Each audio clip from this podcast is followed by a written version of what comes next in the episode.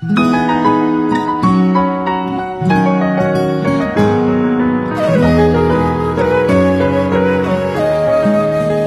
众朋友，晚上好，欢迎您收听综合广播心理健康类节目《夜听心语》，我是雨涵。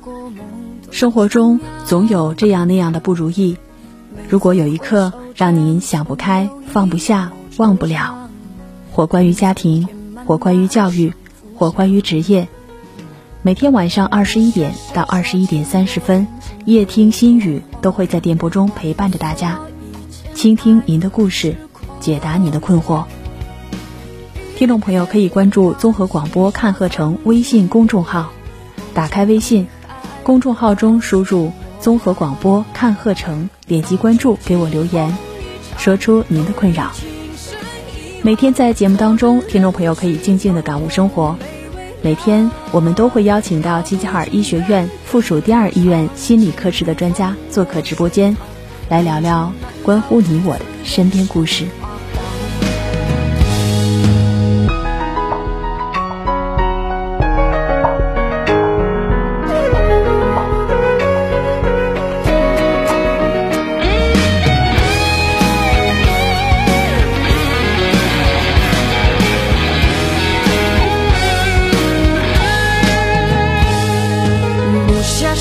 说情过缘尽有多荒凉，忘乎所以见爱的痴狂。一别两宽，细数曾经过往，梦中你还如当初模样。早知惊鸿一场，何必？刘万强，主治医师，二零零七年毕业于齐齐哈尔医学院精神卫生专业。二零一六年北京大学进修，二零一八年暨南大学进修，二零一九年上海交通大学进修，目前为齐齐哈尔市心理学会理事、齐齐哈尔精神医学会理事，擅长精神科常见病及多发病的诊治，儿童青少年精神科疾病的诊断及治疗。我们平时的这个工作啊，就是很繁忙的，然后在工作当中呢，也是有这种啊危险。然后呢，自己也会寻找一些乐趣，可能这个就是我们心理科医生，嗯，呃，心理强大的一面。嗯，其实是这样，昨天我我我跟患者在做心理咨询的时候，也说，我说，你看是这样的，就是你们每个人，就是哎呀，我们找到心理医生了，或者找到精神科医生了，我们把我们的困扰困惑，啊，跟你分享了。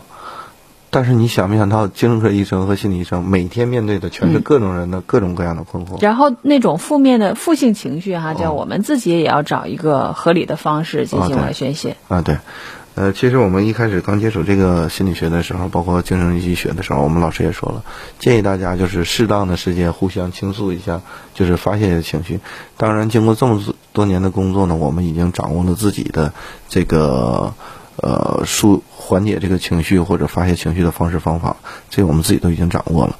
呃，怎么说呢？就是比如说昨天晚上吧，昨天下午我们，嗯，我们科收了一个比较比较特殊的一个患者。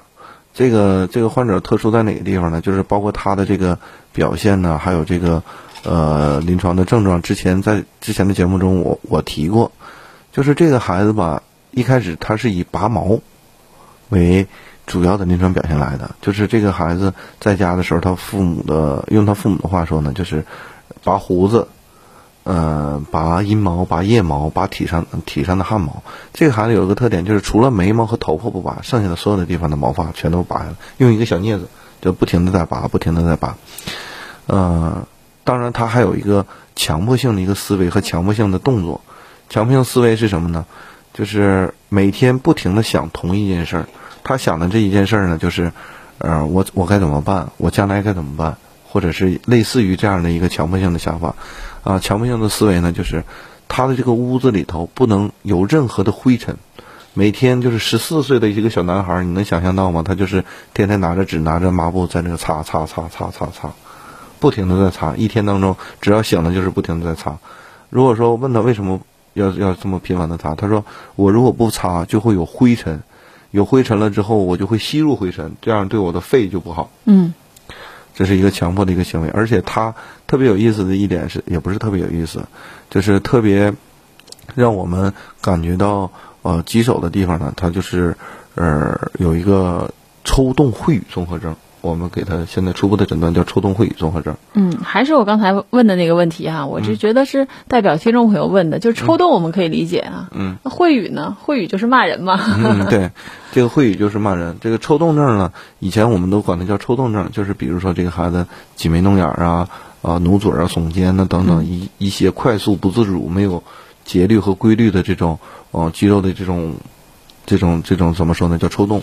我们一开始认为是这个，当然这是一个短暂性的一个抽动，一般嗯没有外界的压力啊等等，它在一年之内可能会有逐渐出现的缓解，随着孩子年龄增长。嗯，再有一个呢就是慢性抽动，就是这些动作呃幅度加大呀，频率增增多呀，啊形成了一个，尤其在紧张的时候更容易出现。其实之前这个应该是在三四年以前吧，我在一个小学的一个。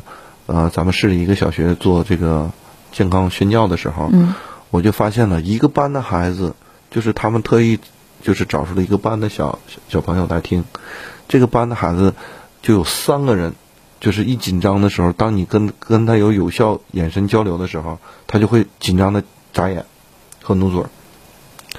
就是现在这个抽动的孩子，呃，比较常见，大家可能也会接受，但是这个孩子呢，就是发展到最。呃，最严重的一个就就是抽动秽语综合征，它的表现是什么呢？抽动肯定是有，表现在这个孩子身上就是不停的清嗓子。嗯，我们周围人有很多这样的人，就清的这么频繁吗？呃，类似差不多吧，因为他总觉得这里头有就不舒服，嗯，可能 总是这么不停的清嗓子，而且声音很大，比我的声音要大。嗯。呃，这是我们说抽动肯定样，会语，就这个孩子每跟你说一句话的时候，必须要带脏话。这这挺讨厌的。呃，是，如果不周围的就是不了解他，不知道是病的，就觉得这孩子特别没有素质，还没有教养。啊，没有礼貌，嗯，特别特别的那个，怎么说呢？就包括昨天我接诊他的时候，他就说啊，大夫，第一句话是大夫，下一句就是骂人的话啊，然后再说别的，完再说别的，不骂人不说话的。对对对对对。完了之后，跟他这个他这个骂人不是说针对呃针对所有的人，包括他自己的父母，包括他的姐姐，呃，还包括其他的一些人，就是他他不不骂人不会说话，这个孩子就是不停的在说，不停的在在骂，而且他说完了之后给你解释的时候特特别，如果是不是搞这个专业的人，感觉大夫骂一句人，我不是故意的，还得骂人，完了再骂一句人，我控制不住我自己又骂一句，所以说当时我们。嗯，怎么说呢？这种抽动秽语的综合症，这样孩子特别苦恼。他想跟别人交流，想跟别人，但是他一说话就是骂人。嗯。所以，嗯，比较怎么说呢？抽动症比较常见，但是抽动症发展到这个情况呢，就是比较少见了。他是抽动继续发展的，对，是吧？对。就有没有那种单纯秽语的？不不带抽动啊，那那就是单纯的骂人了，那是有意识的了。对对对对对，就是刚才我们您在跟我介绍这个病例的时候，我也是问您了，就是这是一种生活习惯吗？或者是从什么时候开始的？他就。呃，起于就是发病了，就或者是跟谁学的呀？呃，家中父母长辈或者是周遭生活的这个熟悉的人群有骂人的，他学会了，后来就养成生养成习惯了，就像口吃呃那种吗？还不是？您说这是一种病，是可以理解的，就是可以可以理解他的。他一个病的一个表现，嗯，表现的形式。这个孩子呢，呃，当然除了这个症状，还有一些其他的症状，比如说，呃，他的强迫性激素。我们碰他一下，嗯，他得碰回来。这个能我打你，你得还回来。呃，不，不是打，就比如说昨天我们正常接诊的过程中，可能有一些肢体的接触，嗯，比如说我要看看你检查一下你，你拔毛拔到什么程度，嗯，你的心率是什么样？嗯，他必须要就是怎么说呢？用他的话说，我我我不碰回来，我心里特别难受。嗯，就强迫啊，对。但是昨天晚上，因为这个患者突然间冲动了。啊，我们给他保护性约束。嗯，这个过程中正好我们就是做行为矫正。我碰一下，你必须碰回来嘛。嗯，而且他特别讨厌别人接触他裸露的皮肤。嗯，因为现在夏天嘛，我们都穿着半截袖，嗯，碰到胳膊的时候他非常难受。这个时候，像他这种强迫，他会觉得不卫生、不健、不卫生。啊，对他认为，呃，别人都是不干净的，就是你接触我之后，你的细菌呢，包括你的，呃，什么病毒啊，都会通过这个这种方式传传染给我。嗯，他就挺讨厌的这种的。啊非常那你碰他，他也得碰你啊。啊，对呀、但是我就是行为矫正嘛，嗯嗯，我就直接把手放到放到他的这个这个胳膊上了。就是你给他控制起来之后，你才可以这样做吧呃？也不是控制起来之后，就是这是我们一个行为矫正，就是、嗯当然这个可能比较比较激进一些。嗯，一般对这种强迫的，我们可能后续的逐渐逐渐的从开始握手开始，或者是怎么样开始行为矫正。但这个孩子昨天就是冲动的特别的，怎么说呢？必须要给他一定的。有有暴力慑有暴力那种啊，对他有暴力了，存在暴力了，必须给他一些震慑。所以说你不难受吗？嗯嗯，咱咱们谁也别好受。嗯，当然是开玩笑啊，我们不会那么那么那啥，就是一个单纯的行为矫正，我就把手放在你胳膊上，嗯，啊，就看他的表现呢？啊，就挣扎吧，挣扎完了之后痛苦。当然他说话的时候就是骂人嘛，嗯嗯，昨天晚上他就在那骂骂骂，难受啊，体会一开始的时候非常激烈，嗯大概有持续了三五分钟之后吧，嗯，他就是呃，逐渐逐渐缓和了，嗯他也接受了，他知道这种反抗和挣扎是没有用的，呃，有的时候，呃，我们就采取这种行为矫正的方式。矫正完了之后，这个患者呢，就是逐渐逐渐平静了很多。呃，这个时候呢，我们就询问他的母亲，这个孩子的从小到大的生长发育过程，包括他你刚才主持人提的那些疑问，是跟别人学的，还是习惯，还是怎么回事？他母亲就说了，这个孩子呢是个二胎，嗯二胎，但是生产的时候呢，呃，有一部分的脑发痒，脑发痒之后呢，呃，当时都认为可能会有一些，嗯、怎么说呢？可能觉得这个孩子都可能不活不了了。结果呢，通过咱们医疗技术水平呢，就给他给救抢救回来了。抢救过来了之后，呃，因为是个男孩嘛，家家长就非常的重视他。他父亲呢，就是一心一意的挣钱，他母亲又是个非常严厉的人。嗯用他的说呢，用他的话说呢，就是教育这个孩子，这个我我赞同，说是咱们说把孩子给他立规矩啊，把他培养得更好。但是你得，我们讲要因材施教，这个孩子从小用他母亲的话说，在四五岁的时候，就是规矩比较多。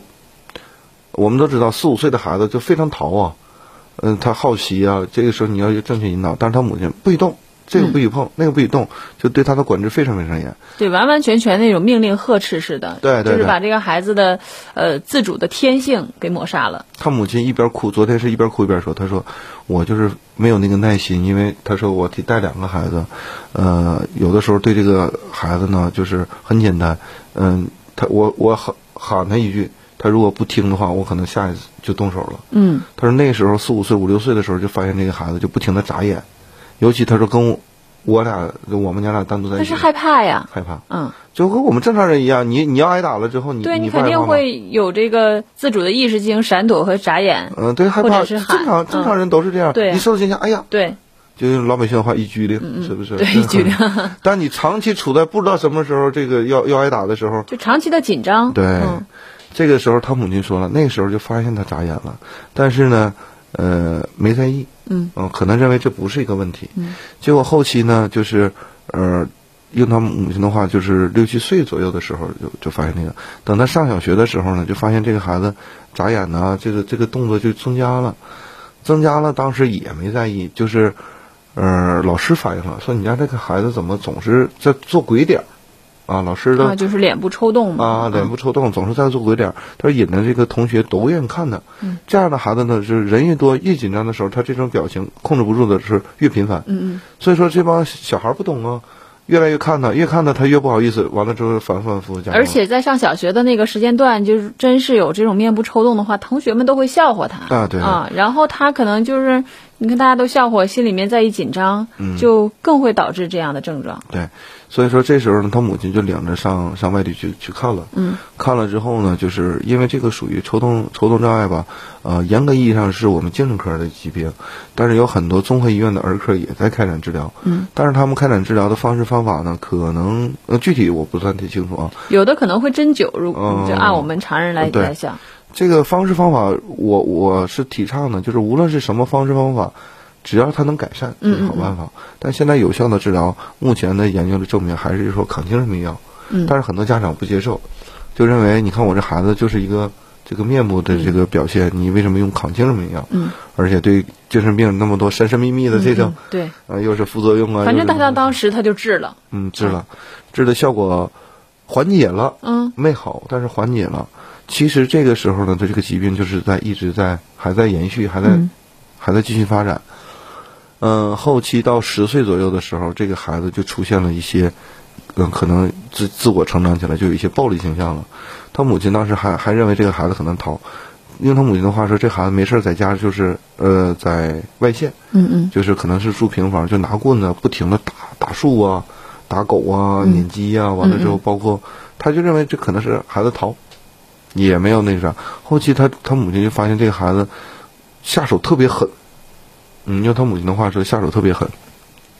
当时就认为可能小男孩打架呀都，你看，我就想问哈，这么多年，就是从开始的眨眼，嗯到面部抽动，到后来的这个有暴力倾向，然后越来越下手越来越重的这么一个过程，母亲都没有意识到是精神性的问题。你一定要，这个怎么说呢？他可能意识到这个孩子不正常了，但是，嗯，不了解，不认为是精神科的疾病。他母亲也说了，就是反复的上儿童医院去做检查。嗯儿童医院呢，当时可能也认为是抽动症，嗯。但是可能有一些治疗办法，但是他不知道我们这个，呃，抽动会语综合症它有一些共病的一个存在，嗯，或者是他有一些其他的一些表现，比如说就是作为家长，他当时虽然知道他症状了，然后也知道自己家孩子什么样了，他没有想到不接受精神科的治疗。然后他也没有想到，如果你那个时候不及时治疗的话，他会向下继续发展。对。嗯，嗯、而且还不接受精神科的治疗。对，嗯，后期这个孩子那时候十多岁出现暴力了，在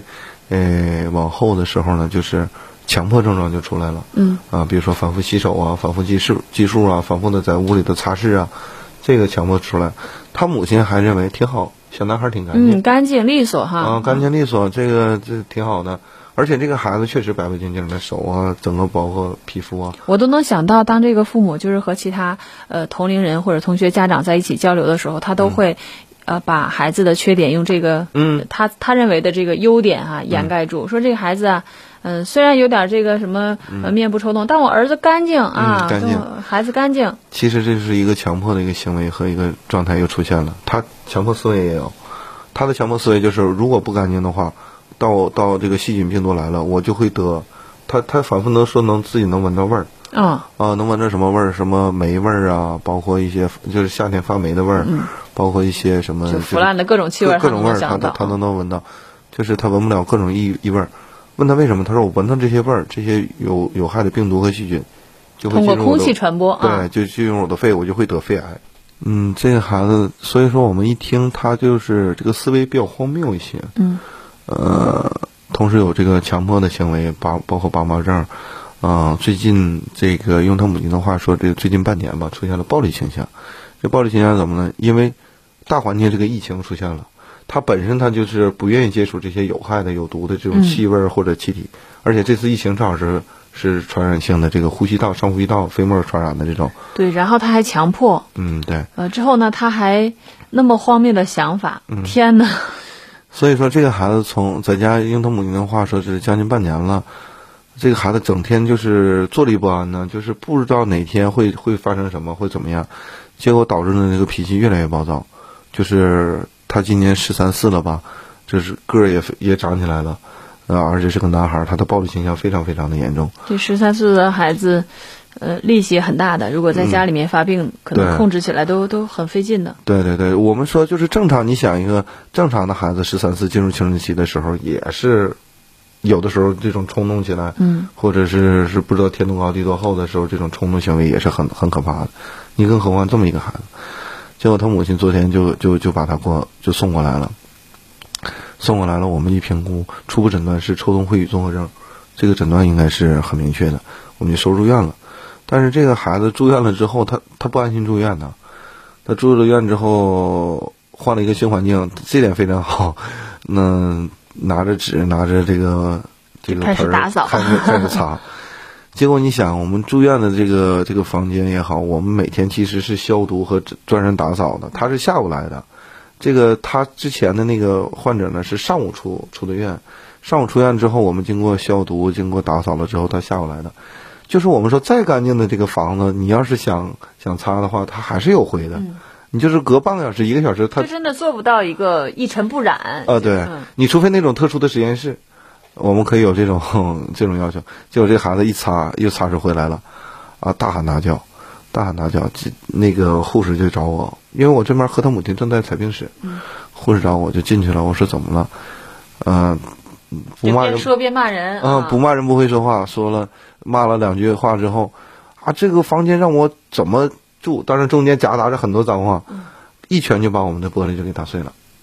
嗯，这孩子一下冲动了，冲动起来，我们一看这个冲动不行啊，我们得保护他，也得保护其他的人员呢，啊、把他就给保护起来了，保护起来了，呃，之后这个孩子就各种挣扎呀，各种，就是在挣扎的过程当中，这嘴里肯定也不闲着呀，嗯是吧？他他一直也首先他得没反抗，然后呢，再加上这个病症，嗯。抽动会语会语的这个症状哈，然后他就不停的骂人。嗯，不停的骂人，嗯，结果他母亲这时候呢，他母作为一个家长，其实我我这点我也想说一下，作为一个家长，我们说，呃，既然来医院了。就希望那个家长呢，还有那个什么配合医生的一个治疗，因为我们的目标是一致的，都是对对抗这个疾病。但是家长就是尤其小孩儿、儿童、儿童的这个有的家长会舍不得吧？呃，他舍不得是舍不得，但是为了我，我们说嘛，可能是为了这个疾病好。如果说你，比如说啊，举个例子，比如说这个孩子骨折了，有的时候做那个功能和康复训练的时候，家长可以可以忍受，是为了他将来以后怎么怎么样。其实我们现在给他做行为矫正的时候，也是为了他以后。家长有的时候就接受不了啊，你们精神科怎么也？就比如说昨天我们在约束的过程中，这个孩子已经冲动起来砸玻璃了。嗯，都砸玻玻璃都砸碎了，啊，对，我们要给他约束。这时候他母亲推护士，就不让。嗯，不让。完了，当时我就说了，我说你这种状态，我们是保护你的孩子，而且这个时候我们几个工作人员已经控制他手，这个孩子还在挣嘛，就是在约束之前，啊，母亲就就就出去掉眼泪去了。我说不是说是要作为惩罚，或者是作为那，这是矫正。对这是保护的一种方式啊。啊，我们有两个目的，第一个目的是啥呢？保护保护这个孩子，不让他继续搞破坏。这个这个玻璃这么多玻璃，你全都给我砸碎它，这是第一个。第二，我们要让他建立一个条件反射，认为就是你做错事儿是要受到惩罚的。嗯。啊、这个惩罚呃不是说是我们打你或者骂你，就是让你冷静冷静，这个都是保护的这么一个状态。但是这个母亲昨天的表现，这个不配合，她说接受不了啊这个挺好的个孩子给给他绑到床上了，心情理解，但是不支持。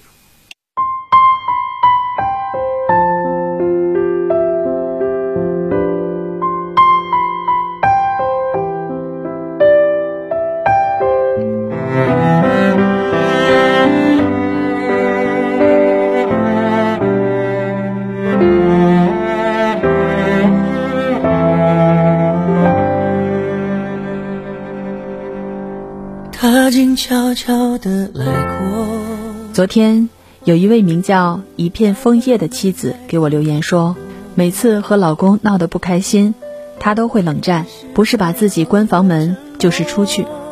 这样的氛围，感觉像是生活在一个冰冷的世界。雨涵，他这性格能改吗？首先，我想告诉一片枫叶，不要尝试去改变任何人，特别是你所说的性格。或许他也并不是性格决定的，只是他习惯选择的一种方式，但是这种方式并不是你常用的方式。这些年在节目当中积累的经验，发现，在夫妻关系中，妻子更愿意交流，哪怕是争吵也行。总之，你要跟他说话，不能把他晾一边。很多冷战的家庭关系，似乎丈夫的原因占比更大。冷战在家庭关系当中非常容易让我想到一个词，叫冷暴力。不管是肢体暴力、言语暴力，还是冷暴力，这都是家庭关系的杀手，很容易让夫妻关系破裂。但是通过我接触的众多案例总结，家庭关系中的冷战又不全是冷暴力，还是要分清楚对方是处于战术性冷战。还是习惯性冷暴力，或者是长期性的冷暴力。如果是长期的冷暴力，那么这样的家庭氛围是让人很难受的。也不可能有一个幸福的家庭氛围。所以，首先还是要分清楚。如果分不清楚，来给你讲个故事。说在印第安传统当中，每一个印第安勇士都有一个属于自己的洞穴。当勇士们感到沮丧或者是斗志不足的时候，他们就会选择进入到自己的洞穴当中。勇士进入洞穴不会让任何人跟着，包括自己的家人。他会警告妻子说。不要尝试跟我一起进去，要不然会被洞穴里的火龙烧死。当然，他也会告诉妻子，当我想好了，调整好了，自然就会走出洞穴。你可以理解为，这个时候的男人是选择了一种闭关的方式来解决当下的问题。他也并不是逃避你，只不过这是他选择的方式。既然你可以选择争吵。那么他就有权利去选择闭关，可能他只是想让自己静一静。如果这个时候，女人试图把男人从闭关的状态下拉出来，反倒会激起他的阴暗面，这毫无疑问是自找麻烦。可能过不了多久，一刹那间，男人的心结打开了，也就把门打开了。但是这个时候，女人却不敢相信他了。女人心里会想，这家伙一定是装的，因为从女人的角度，他是绝对不会如此之快的关闭自己，然后又重新打开自己的。女人关闭自己的过程往往比较漫长，就像是砌一堵墙，一砖一瓦慢慢盖，盖到一定高度了，就把自己关闭起来。所以很多女人都喜欢说一句话：失望攒够了，也就离开了。女人关闭自己的过程比较漫长，打开自己的过程更加不容易，所以女人们还喜欢另外一句：“冷一颗心只需一瞬间，暖一颗心却要很多年。”所以，如果夫妻两个人闹分歧的时候，我给丈夫的建议是：你别只顾着自己爽，咣当一声把门关上，你可以对妻子说：“我现在需要一点时间好好想想，一会儿就好。”然后我们可以好好谈谈。当男人走出自己的洞穴，妻子也别觉得惊讶，该干什么干什么，你就当你的老公出去旅游一趟回来了，啥事儿都没有，可以好好的过日子了。当然，如果对方长期的冷战，长期的把你当做空气，在语言上、行为上长期的冷漠你，那另当别论。就当我以上的话全都没说。你有哪些困惑呢？可以在快手平台搜索 YH 五一二零四一七二，添加关注，说出您的困扰。好，听众朋友，今天的夜听心语就到这里。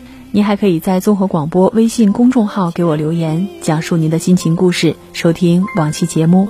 晚安。只是害怕清